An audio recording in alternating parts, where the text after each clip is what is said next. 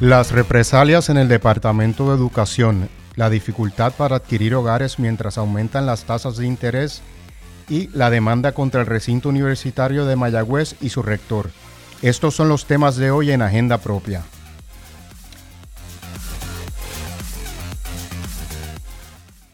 Todo el mundo tiene su agenda. Políticos, empresarios, organizaciones e individuos. La nuestra Investigar, fiscalizar, incomodar, sacar a la luz lo que nos afecta o nos quieren ocultar. Estás en sintonía de Agenda Propia. Saludos y bienvenido a Agenda Propia. Soy el Iván Martínez Mercado y estoy relevando a la colega Damari Suárez. Les invito a que me acompañen en el único programa en la radio puertorriqueña especializado en la investigación a fondo y en la fiscalización Agenda Propia es un espacio producido por el Centro de Periodismo Investigativo en el que se discute semanalmente y de forma crítica el quehacer noticioso, económico y social del país. Mantente informado sobre nuestras investigaciones buscando nuestra página periodismoinvestigativo.com. También nos encuentras en las redes sociales, Twitter, Instagram y Facebook. Hoy discutiremos un reportaje de la colega periodista Laura Quintero, que revela cómo una empleada de educación sufrió represalias por parte de la nominada secretaria de Educación, Yanira Raíces Vega, tras negarse a aprobar un nombramiento que venía recomendado por el alcalde de Orocovis y un ex subsecretario de Educación. Además, vamos a hablar con el economista Leslie Adames de la firma Estudios Técnicos, quien ha hecho un estudio que refleja el deterioro del índice de, asequibilidad de la vivienda también la periodista Cristina del Marquiles del CPI y el medio feminista Todas nos explicará por qué han demandado al RUN y al recinto universitario de Mayagüez y su rector Agustín Rullán Toro para que entregue datos de hostigamiento sexual en dicho campus. Iniciemos Agenda Propia. Esta es La Piedra en el Zapato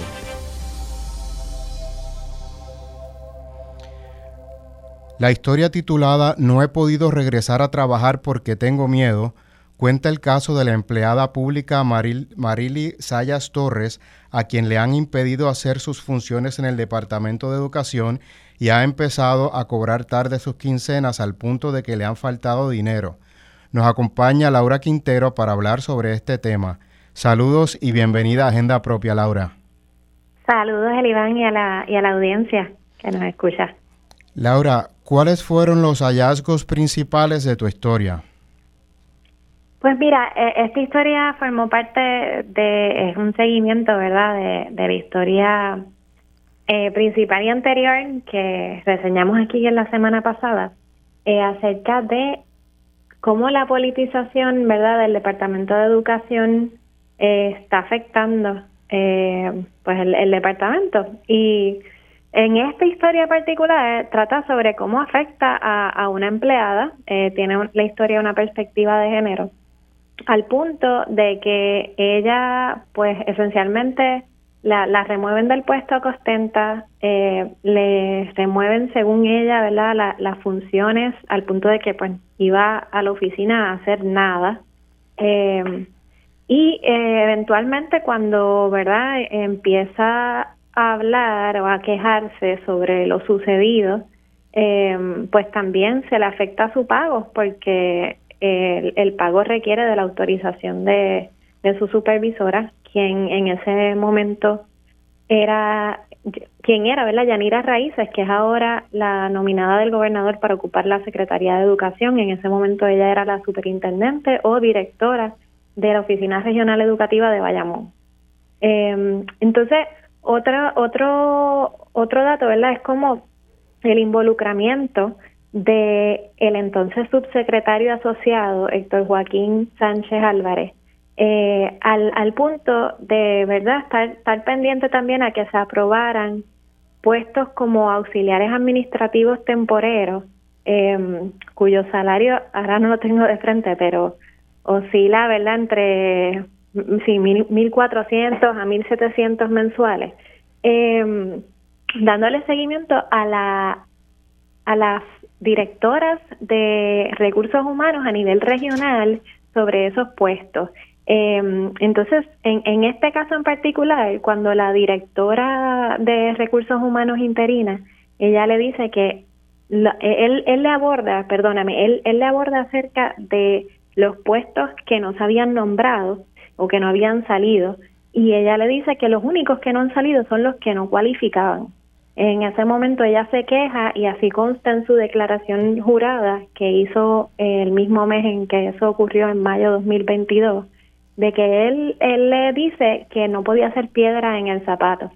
Como parte de, de, la investigación de justicia, porque eso terminó siendo referido a justicia junto a otras declaraciones juradas, pues ellos se percatan, eh, o sea, la fiscal, ¿no? Cuando hace el requerimiento de información, le someten el expediente y la solicitud para la cual eh, estaba preguntando el subsecretario, eh, que era los puestos de auxiliares administrativas de las escuelas en Orocovis. Em, él estaba preguntando, ¿verdad?, por esos puestos en particular. Y la persona que no había recibido el aval porque no tenía grado, no tenía grado asociado, ¿verdad? Solamente tenía un cuarto año. Eh, tenía una nota adhesiva donde decía que venía recomendada por el alcalde de Orocovi.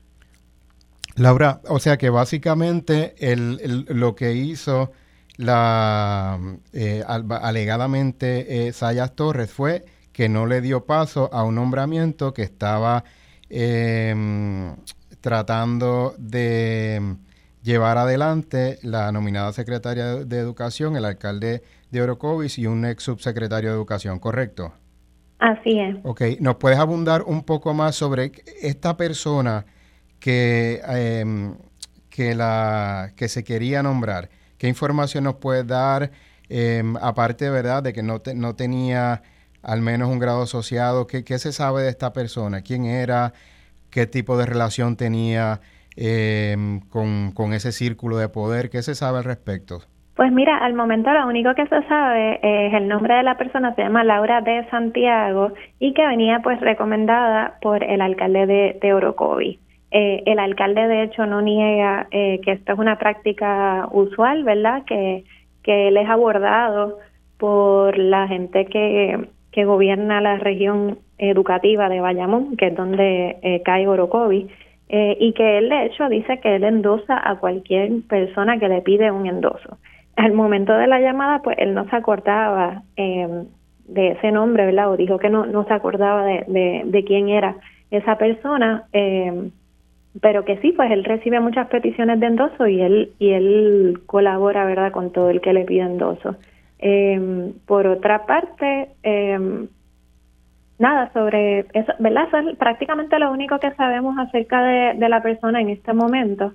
Este, lo otro que te quería decir es que la historia más bien se centra, ¿verdad?, en, en esta empleada pública que alega haber sufrido represalias y ella, pues, es eh, una mujer jefa de familia, tiene 44 años eh, y al momento, pues, ella ha estado agotando sus licencias de vacaciones y enfermedad en el departamento de, eh, ¿verdad?, con el departamento de educación, pero al punto de que ya las agotó todas y ya el único remedio que le queda es básicamente pedir una, eh, ¿cómo se le llama? Una licencia sin sueldo. Eh, pero pues claramente es una alternativa que, que ella no le beneficia. Eh, y ya ha estado recibiendo unos descuentos de pago, ¿verdad? Y, incluso pues nos comentaba que para el cumpleaños de su hijo eh, no le pudo comprar un regalo. Laura, ¿qué ha dicho la nominada secretaria de Educación sobre, lo, sobre estos hallazgos? Pues mira, eh, la, nosotros confrontamos, ¿verdad? Como parte de, de, la investigación, este, honramos, ¿verdad? Pedirle réplica a la secretaria eh, y ella comentó, ¿verdad? Que em, todos los cambios de posición que ella hizo en la región educativa se basaron en la búsqueda de eficiencia y ningún concepto respondieron a represalia. Eh, Así que eso, eso fue como que ella se limitó básicamente a expresar eso, no hemos sabido eh, que haya tenido una reacción posterior a la publicación. Eh, ella pues sabemos que está objeto de también de, de ser confirmada por la legislatura. Y pero nada, entonces quien quien ocupó vino a ocupar el, el puesto al salir Sayas Torres eh, se llama Duamel Adames Rodríguez él era un director de escuela que ya tenía trabajando con él como ayudante. eh, en la región y luego pues lo asciende como quien dice al puesto de director interino de recursos humanos. Em, y pues nada, básicamente una de las quejas que hizo la, la, la, empleada, ¿verdad?, que alega haber sufrido represalias, es que Adames en un momento dado le dice que él se encargaría de la parte de los nombramientos políticos y que ya podía seguir haciendo otras gestiones de, recursos humanos. Eh, Adames no lo conseguimos para, para reacción, eh, pero pues él pues sí está confirmado su historial abiertamente, él mismo lo ha expresado en entrevistas con medios en términos de, de las posiciones políticas a las que ha aspirado y que también ha ejercido por el Partido Nuevo Progresista. Laura, ¿cómo, ¿cómo surge esta historia? ¿Nos puedes abundar más de cómo conecta con esa investigación que ya habías comenzado? Sí, eh, esta es una historia ¿verdad? complementaria y pues quisimos darle esa perspectiva de género porque pues eh, para un poco reflejar quiénes se ven afectados y cómo eh, pues es un impacto desigual eh, el efecto de la de la politización en el departamento y el discrimen político pero pero la historia comenzó básicamente verdad la, la historia principal cubre dos factores. Uno de ellos es eh, una serie de investigaciones que se estaban llevando a cabo en el departamento em, y, y, que cubrían pues a una de las figuras principales de, la agencia, que eran al mismo subsecretario. Eran 15 declaraciones juradas, eh, declaraciones juradas que alegaban pues que él se había inmiscuido en distintos aspectos eh, del departamento pero de forma eh, para favorecer, ¿verdad? Este o de forma que alegaba como eh, actuaciones caprichosas. Este y entonces eh, lo otro el, el otro asunto era cómo Fortaleza, ¿verdad? Había actuado para remover a las personas que habían tenido una participación en esa investigación eh, y también pues para ir removiendo a las personas también aliadas. No solamente eh, removieron ¿verdad? al secretario de Educación, removieron al secretario auxiliar de Asuntos Legales, que fue el que llevó la investigación a cabo, eh, y también a la secretaria de Recursos Humanos y a las personas pues que se consideraban aliadas del secretario de Educación. Laura, em, antes de irnos a la próxima invitada, ¿Cómo la politización influye en la discriminación y la precarización de las empleadas públicas, según lo que has podido ver?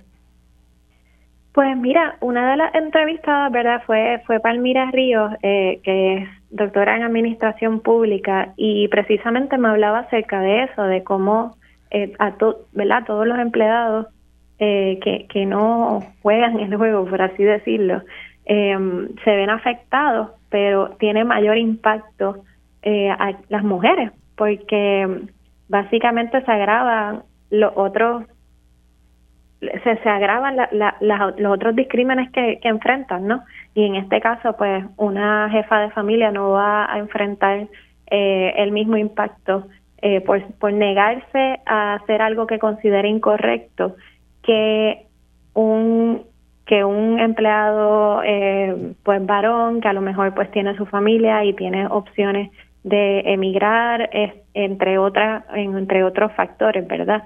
Eh, o de conseguir otro empleo. Eh, así que, pues, siempre quienes están en ese escalafón más bajo a nivel socioeconómico, que son las mujeres, pues van a tener un impacto mayor a la hora de, de un sistema que cuando mide entre mérito y politización, pues coge la politización, era lo que planteaba Palmira Río. Gracias, Laura. A ti. Vamos a la cita directa. Ahora se une a la conversación Isel Maces, directora ejecutiva de Sembrando Sentido, una organización sin fines de lucro dedicada a la prevención de la corrupción y la rendición de cuentas, entre otras cosas, para analizar este tema. Saludos, bienvenida a Agenda Propia. Saludos, muchas gracias por la invitación y el espacio. Antes que nada, Isel, ¿nos puedes explicar brevemente qué es Sembrando Sentido y qué ha trabajado respecto al Departamento de Educación? Claro que sí, Sembrando Sentido es una organización sin fines de lucro que lleva tres años trabajando por el uso equitativo y justo de los recursos públicos en Puerto Rico. Como parte de ese trabajo, pues sí tenemos que atender el tema de la corrupción en Puerto Rico, que sabemos que eh, espera y domina muchas de nuestras entidades públicas, por desgracia, ¿verdad? Eh, y que, y que tiene mucho que ver con la politización que también estamos observando en el caso de educación sobre esta pieza en particular, eh, como un ejemplo más de lo que está pasando en Puerto Rico. Eh, dentro de nuestro trabajo nos hemos enfocado mucho en la contratación pública, ya que es donde más del 50% del presupuesto se va, ¿verdad? Eh, representa más del 50% del gasto público, es donde uno de los mayores riesgos de corrupción está. Y por ende, pues nosotros hemos trabajado ampliamente la apertura de los datos sobre contratación, la prevención anticorrupción en la contratación y, y, el esfuerzo para transformar la política pública y cerrar los espacios de corrupción en la contratación. Aparte de eso, ¿verdad? trabajamos en otras áreas y en el caso del Departamento de Educación estamos llevando a cabo una evaluación sobre el manejo de los fondos de educación, fondos públicos de educación. Y llevamos, ¿verdad?, 11 meses en este trabajo, más de 6 meses en tribunales, pidiendo información básica sobre el proceso presupuestario y de gasto en el departamento y la realidad es que ha sido triste observar la resistencia eh, y la falta de información o, de voluntad para compartir información que el pueblo ¿verdad? merece tener, tiene derecho a tener sobre cómo se gastan los recursos públicos y cuál es su resultado en la enseñanza de nuestra niñez y nuestra juventud. Isel, eh, ¿cuál es su reacción a los hallazgos de la historia eh, que nos cuenta la periodista Laura Quintero? Pues la realidad es que la historia nuevamente apunta hacia unos conflictos de interés, un sistema politizado eh, y un espacio en donde ampliamente se ataca a aquella persona que alerta o que levanta bandera sobre un posible conflicto de interés, influencias indebidas, corrupción y demás. Eh, es parte de lo que vemos desgraciadamente demasiado regularmente eh, y de lo que se tiene que atender tanto en el Departamento de Educación como en el resto del gobierno de Puerto Rico, ¿verdad? En todos sus niveles y en todas sus entidades públicas. Eh, por eso nosotros, pues parte de lo que hacemos no es solo observar estos conflictos de interés y, levantar bandera, ¿verdad? Sino también presentar política pública que pueda proteger, entre otras cosas, a los propios alertadores, ¿verdad? Nosotros no le llamamos chotas, ni querellantes, ni denunciantes, le llamamos alertadores porque queremos cambiar ese estigma hacia uno positivo, de aquellos que tienen la valentía de enfrentarse a un sistema sabiendo que pueden perder y que como esta historia relata ampliamente, muchos de ellos perdieron eh, precisamente por alertar sobre este, este sistema y deslumbrar nuevamente las debilidades en, en el sistema de, de, alertar, ¿verdad? De whistleblowing, eh, ya que sabemos que usualmente lo que ocurre es que se atenta contra esas personas que, que hablan, eh, y mientras se protege a las personas que están atentando contra el sistema público y, el uso de los recursos. Bueno, qué, qué, bueno que traes ese tema del, del whistleblower. Hay una, en la cultura de la, de la delincuencia, eh, se habla de las personas, de este tipo de personas como el chota, ¿verdad? Eh, pero en realidad, dentro de un contexto de, la, de un funcionario público, de la búsqueda de mejores espacios, de espacios limpios para construir un mejor país. La verdad que estas personas, yo creo que la, palabra sería no, el informante que le ayuda a la sociedad a que se conozca a sí mismo. Entonces resulta interesante de que esa represalia del está ocurriendo, ¿verdad? Por parte de una, de una nominada secretaria, un alcalde y un subsecretario para tratar de acomodar a una persona que no cumple con los requisitos para un, ¿verdad? Los requisitos mínimos para un puesto administrativo. ¿Cómo, cómo ves esa parte? Bueno, primero, primero eh, yo creo que es importante aclarar aquí también los puestos de carrera versus los puestos de confianza, ¿verdad? Y eh, aquí vemos una historia en donde muchos de esos puestos que requieren de cierta independencia y autonomía para poder llevar a cabo una investigación de una manera íntegra, eh, de por sí son puestos fácilmente manipulables, ¿verdad? En el momento que ya tú no representas mis intereses, yo te puedo sacar y seguir para adelante. Eh, y esto es una de las problemáticas que observamos en esta historia y que obviamente pues muchos de nosotros en el espacio, en el tercer sector y a través ¿verdad? del trabajo investigativo que ustedes hacen, pues se levantan constantemente ejemplos de, ese tipo de manipulación y, de la cantidad de puestos de confianza que tenemos eh, y lo y lo poco productivo que eso es para, para la gestión y para la integridad y la ética de la gestión gubernamental. Eh, por otra parte, eh, definitivamente vislumbra también cómo los procesos para alertar, para denunciar o querellar son tan complejos, ¿verdad? Y son tan amplios, abiertos, todo el mundo se entera de lo que está pasando, no hay protecciones, no hay anonimato, eh, y las protecciones contra represalias efectivamente tampoco se dan, a pesar de que por ley se supone que hayan unas protecciones. Y de nuevo, por eso es que nosotros llevamos trabajando ya dos años con instituciones eh, ¿verdad? que a nivel nacional tienen mucho peritaje en esta materia de cómo se levanta bandera y cómo se manejan esas querellas para proteger al alertador, aquella persona que está eh, querellando ¿verdad? una posible influencia indebida o un posible acto de malversación de fondos públicos. El proceso, ¿verdad? nosotros estamos asegurando que el proceso comience desde una perspectiva de anonimato, eh, desde una perspectiva donde hay recursos externos que se puedan utilizar para orientarse legalmente, para orientarse en representación, en donde el departamento no necesariamente se entera por sus oficinas, sino que se entera por un ente externo independiente, ¿verdad? Entre comillas, que se supone que está atendiendo estas querellas, como lo es la oficina del Contralor, y no necesariamente por un proceso interno que sabemos que ya está politizado y que por naturaleza se va eh, a manipular con mucha mayor facilidad. Eh, así que estos son ¿verdad? ejemplos de, lo que estamos tratando de hacer para lograr un andamiaje en donde realmente se puedan levantar banderas y haya mucho menos riesgo de perder en el proceso por parte de aquel valiente que está levantando esa bandera. De, de alguna manera se relacionan estos hallazgos con el, este tipo de comportamiento, con los, con los problemas que ustedes han visto en la agencia ¿Qué nos puede decir del trabajo específico que están haciendo ustedes respecto al uso de los fondos de educación? Bueno, ahora mismo es muy temprano para hablar precisamente de conflictos de interés desde nuestras investigaciones. Nosotros estamos evaluando eh, desde la ley hasta la práctica el sistema, cómo se ha diseñado el sistema para definir un presupuesto, para eh, gastar ese presupuesto, para contratar empleados que puedan ¿verdad? llevar a cabo, ayudar al departamento a llevar a cabo su función. Lo que sí observamos es que dentro de este proceso en los tribunales para adquirir la información que le pertenece al pueblo, ha sido extremadamente cuesta arriba y si algo nos ha demostrado es que la información o no está o no nos las han ¿verdad? hecho llegar. Eh, y, y, eso nos preocupa mucho, porque si tú no tienes información sobre el resultado de tu función y de tus inversiones, ¿verdad? Si tú no sabes cómo, cómo, dónde es que tienes que poner más recursos, dónde estás teniendo resultados, eh, qué contratista ejerció su función correctamente ¿verdad? versus incorrectamente, eh, con un pobre resultado. Entonces, ¿cómo tomas decisiones el próximo año? Eh, si no sabes cuáles son las necesidades y cuáles son los resultados de tus decisiones anteriores. Y eso es mucho de lo que estamos observando.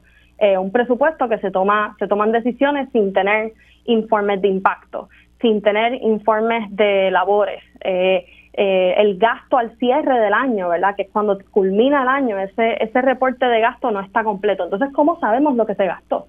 ¿Cómo sabemos cuál fue el resultado?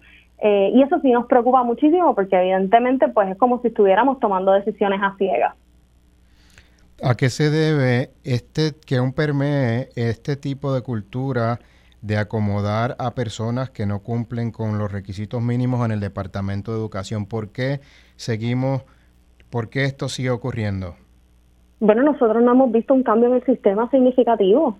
¿En qué momento se han hablado de, de, un cambio anticorrupción y un cambio para despolitizar y para volver a influir y realmente eh, propiciar el principio de mérito?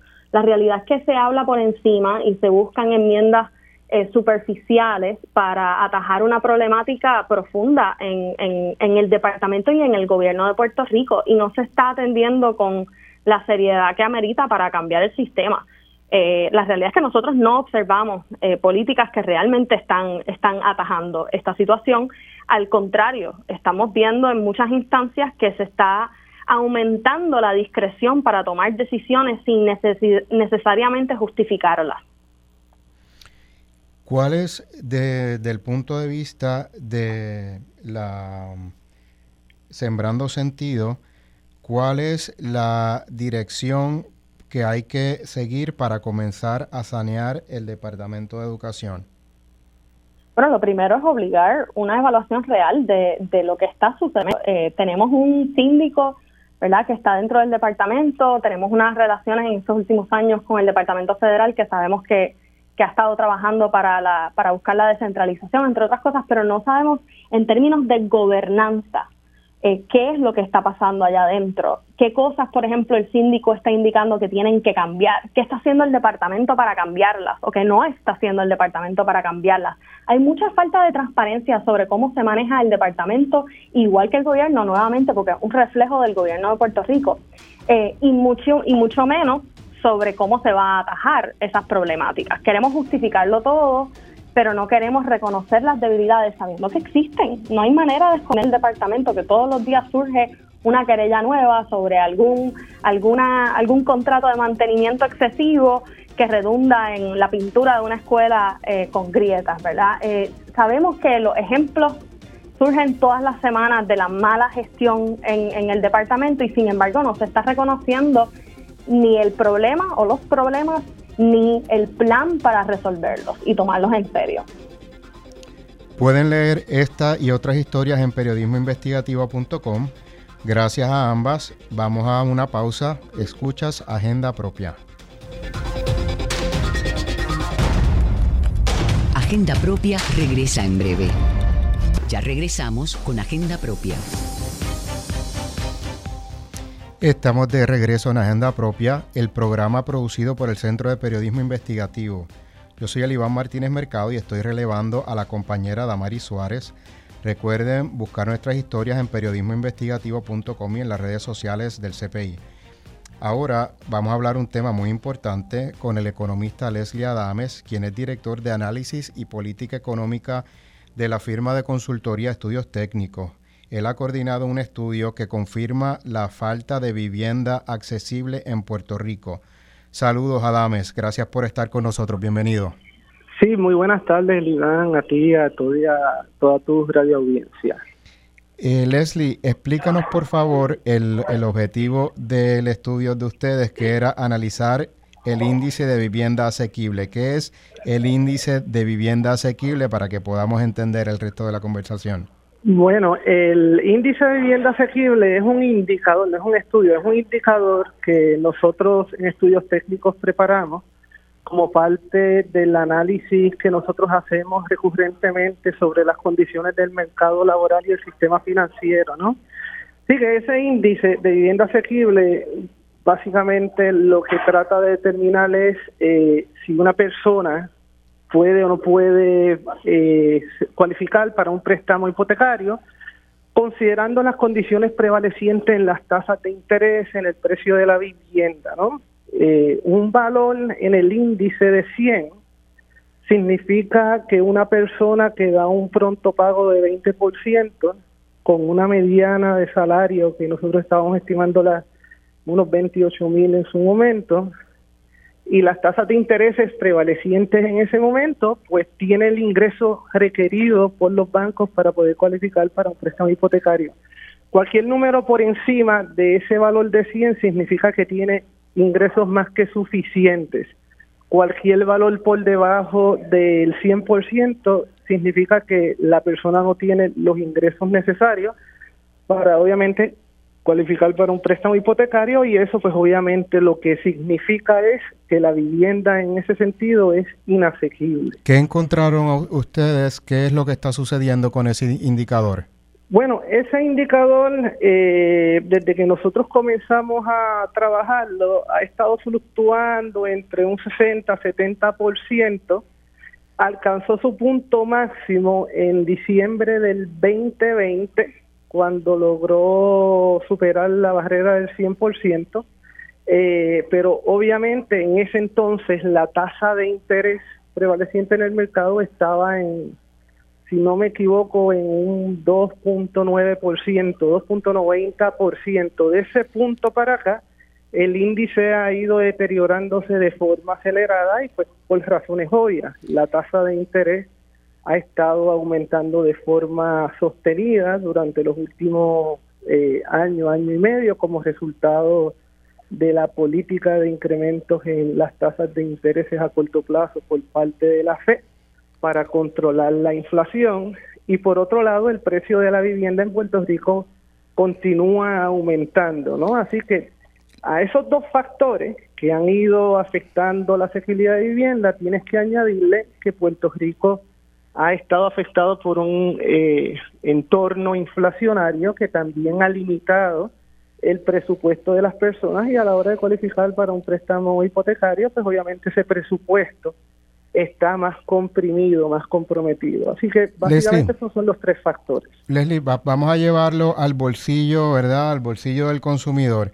Lo, si, si, si entiendo bien, ustedes encontraron que por primera vez para 2020 había la posibilidad de que con el salario que tienen las personas fuera posible costear ese 20% para obtener una hipoteca, ¿verdad? Y eso coincide con la pandemia, cuando los intereses estaban más bajos, era un poco era más posible para algunas personas utilizando, ¿verdad?, los salarios medios, pagar ese 20% para comprar tu casita.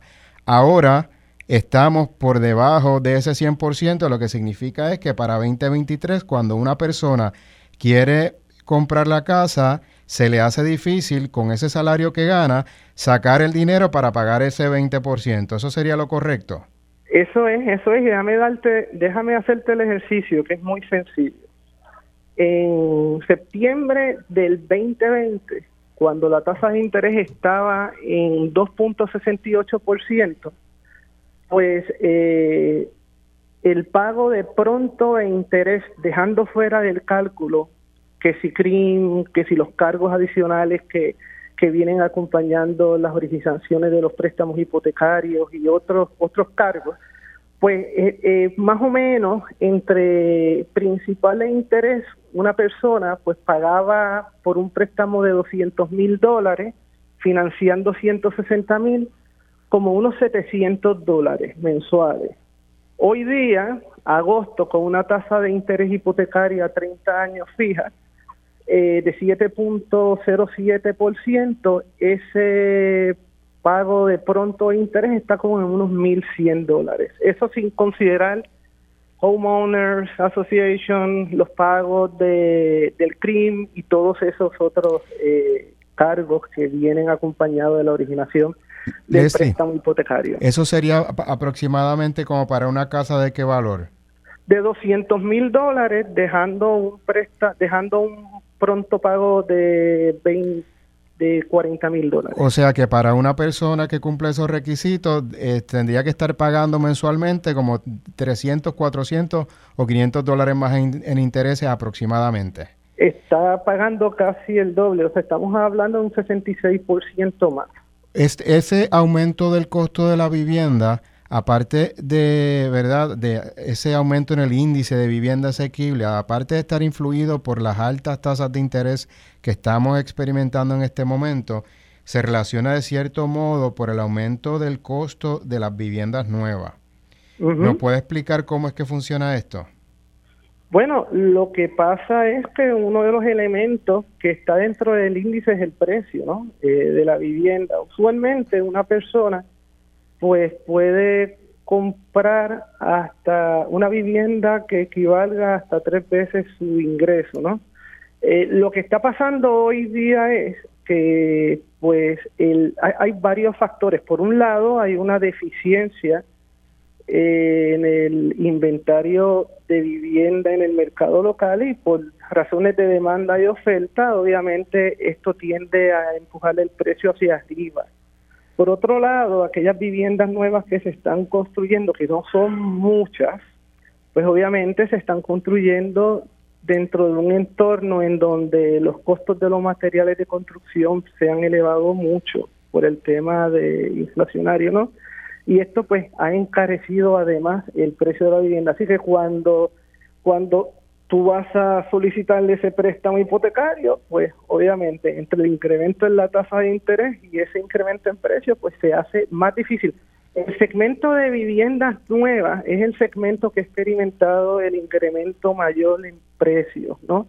Para el periodo de enero a julio de este año, el incremento ha sido en promedio un 13% para casi 290 mil dólares como precio promedio vis a vis el segmento de unidades usadas en donde pues no ha habido crecimiento, hubo una reducción del 1% para el mismo periodo cuando se compara con el año pasado. Leslie, ¿cuál es la expectativa, cuál debe ser la expectativa respecto a cómo se van a, a comportar esas tasas de interés hipotecario, ¿cuándo debemos poder respirar un poco y ver que esos intereses comienzan a bajar para poder acceder, ¿verdad?, a esos préstamos hipotecarios para poder comprar vivienda. Pues mira, la realidad que va a depender en gran medida de cuál sea el curso de acción que la Reserva Federal tome con relación a las tasas de interés a corto plazo, que inciden sobre las tasas de interés también a largo plazo. Hoy, pues, eh, el mercado eh, está descontando la posibilidad de que haya un incremento de tasas de interés en la reunión de noviembre y posiblemente en la de diciembre, aunque la Reserva Federal ha dejado la puerta abierta a incrementos adicionales y si no hay incrementos adicionales a que la tasa de interés permanezca alta eh, por un periodo de tiempo, ¿no?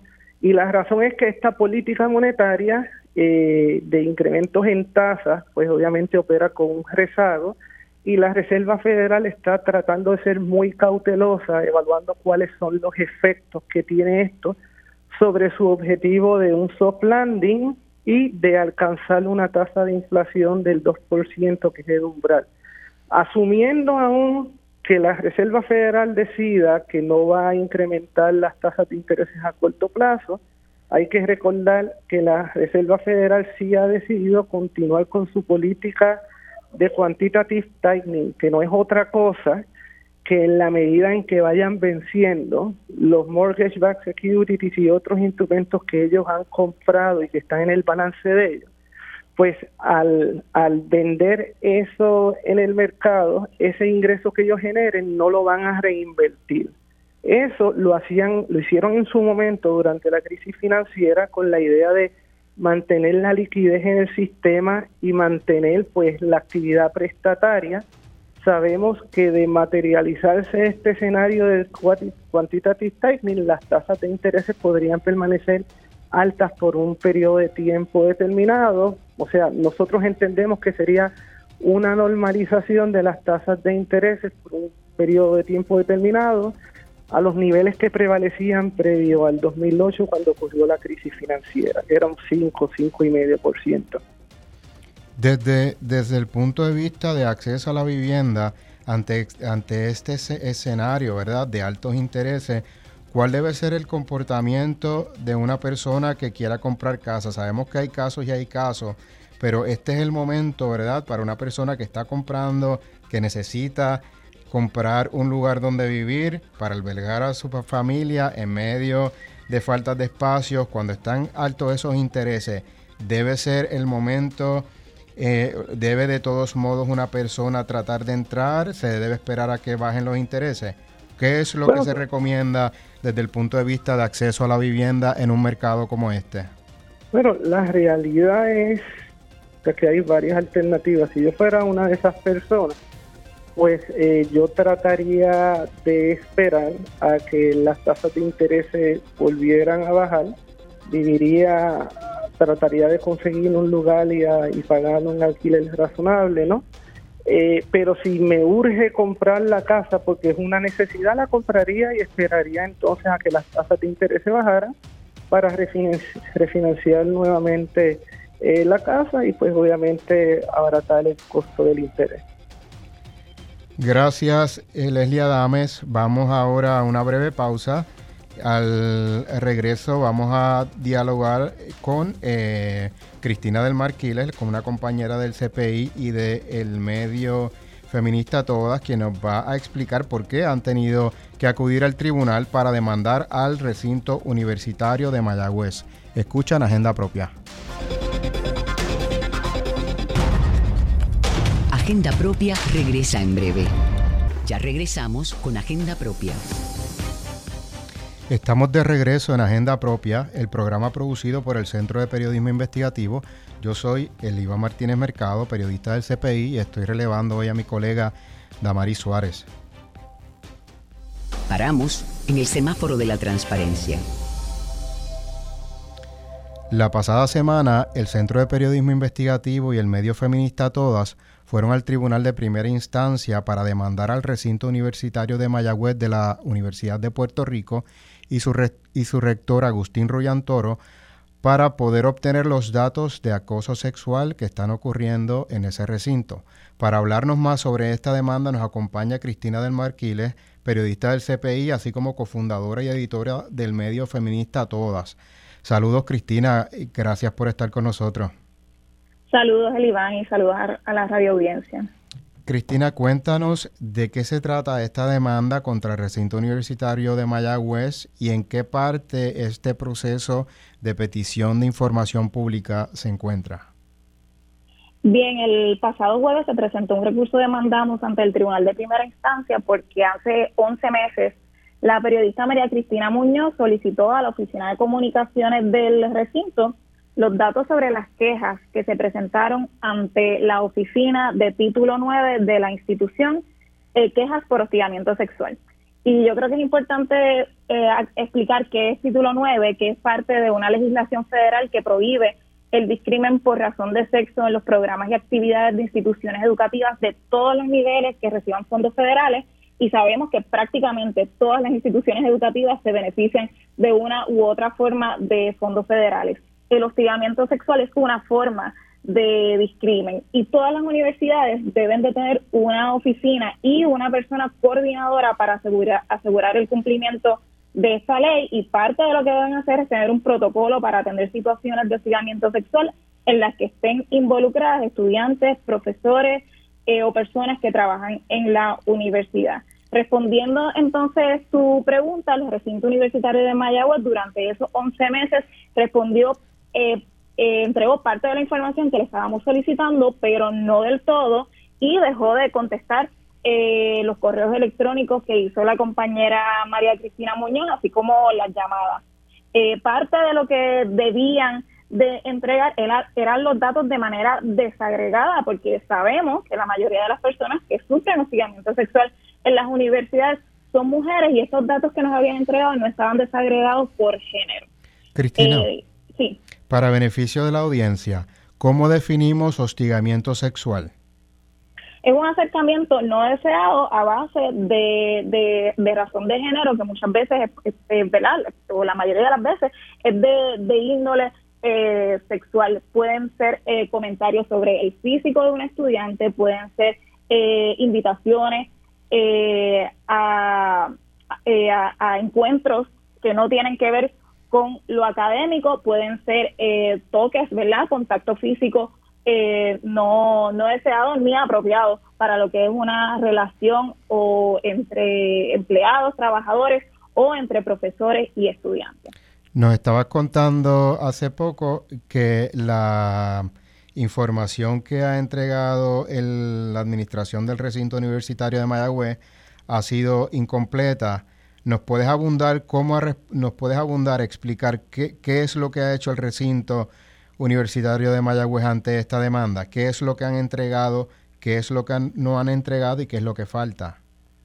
Sí, pues mira, la persona encargada de la oficina de comunicaciones del recinto, eh, entiendo que antes de que los oficiales de la institución fueran emplazados, vio en la prensa que habíamos presentado el recurso de mandamos en el tribunal y respondió añadiendo más información de la que se había entregado anteriormente, pero aún faltaba información. Eh, por ejemplo, hay unos datos que necesitamos, que es, que saber qué, qué, tipo de persona, ¿verdad? Si es estudiante, si es profesor, si es eh, una persona trabajadora que está presentando eh, la, queja y cuál ha sido la, resolución de, del, del proceso según la, los protocolos de título 9 que tiene que establecer la, institución. ¿Cuál, cuál, ¿Cuál es, bueno, antes que nada, me llama la atención de que, si es que entendí bien, hay una persona de comunicaciones del recinto universitario de Mayagüez que se entera por la prensa sobre esta petición de información. O sea, ¿cómo, cómo es que se está dando este proceso de, de comunicación con el recinto universitario de Mayagüez por información pública que debe estar, que no solamente debe estar disponible para toda la ciudadanía, sino que por ley debe ser pública. ¿Cómo, es que está ocurriendo este proceso de petición de información, verdad? Que hay una persona que se tiene que enterar por la prensa y cuáles, si nos puedes explicar cuáles han sido las trabas de acceso a la información que les ha, que les ha puesto el RUM al CPI y a todas. Sí, las comunicaciones con, con la persona de la oficina de comunicaciones eh, fluyeron en un principio y se entregó, como mencioné al principio, parte de la información. Cuando se le especificó que lo que se le estaba pidiendo eran datos desagregados, eh, esa dejaron de contestar. ¿verdad? No respondieron más los correos electrónicos, no respondieron más las llamadas de la compañera. Entonces, una vez se presenta el mandamos, el jueves en la noche, el viernes, perdón, se circula un comunicado de prensa y antes de que los oficiales del recinto fueran emplazados, esta persona que era con la que se había tenido la comunicación anteriormente y había dejado de contestar, entonces le contesta al abogado y menciona que por errores oficinescos, y es algo que estoy citando, y que por varias personas eh, haber estado de vacaciones no se atendió la solicitud completa y, verdad, sí debo decir pues que mostró eh, disposición a completar eh, los requerimientos que le estábamos haciendo, sin embargo lo que contestó el viernes aún no era exactamente lo que estábamos pidiendo. Cristina, para entender a qué se refiere con datos desagregados, lo que está pidiendo el CPI y por qué es importante obtener esos datos. Bueno, la recopilación y divulgación de datos es indispensable para atender los problemas que, nos aquejan como, como sociedad. Eh, y para poder hacer un análisis con perspectiva de género necesitamos saber quién presenta esas quejas y contra quién las presenta, ¿verdad? No estoy hablando de nombres específicos porque sabemos que hay una información que es confidencial y que debe protegerse, pero sí necesitábamos saber por género quién la presenta y si son estudiantes, eh, profesores o trabajadores y contra también qué, tipo de, de persona se presenta. Hay un deber, eh, debo decir, de las instituciones, incluyendo las instituciones de educación superior, de rendir cuentas sobre el trabajo que hacen nosotras sabemos eh, por experiencia y, y, verdad también por la naturaleza de este tipo de ofensa que los datos que vamos a obtener no van a ser representativos de la magnitud de este tipo de violencia de género en las universidades. Pero los datos que existen tienen que ser parte de, del análisis y, lo, lo, que te mencionaba, una de las cosas que estamos pidiendo es información sobre cómo se resolvieron cada uno de estos casos y esa información tiene muchísimo que ver en cuanto a por qué las personas que experimentan hostigamiento sexual lo reportan o no lo reportan. Así que eso hay que mirarlo en detalle. Muchas gracias Cristina, muchas gracias a la audiencia. Hemos llegado al final de esta edición de Agenda Propia por lo que les recuerdo buscar todas nuestras historias en periodismoinvestigativo.com y suscribirse además en nuestro boletín para que reciban en su correo eh, las nuevas investigaciones y contenidos. El periodismoinvestigativo.com pueden visitar también el kiosco virtual y adquirir nuestros artículos. Toda persona que desee contribuir además a un periodismo independiente puede hacer su donativo por diferentes medios. Gracias a la sintonía Gracias a toda esa audiencia que nos ha estado siguiendo en todos estos años. Los esperamos la próxima semana. Hasta aquí, Agenda Propia.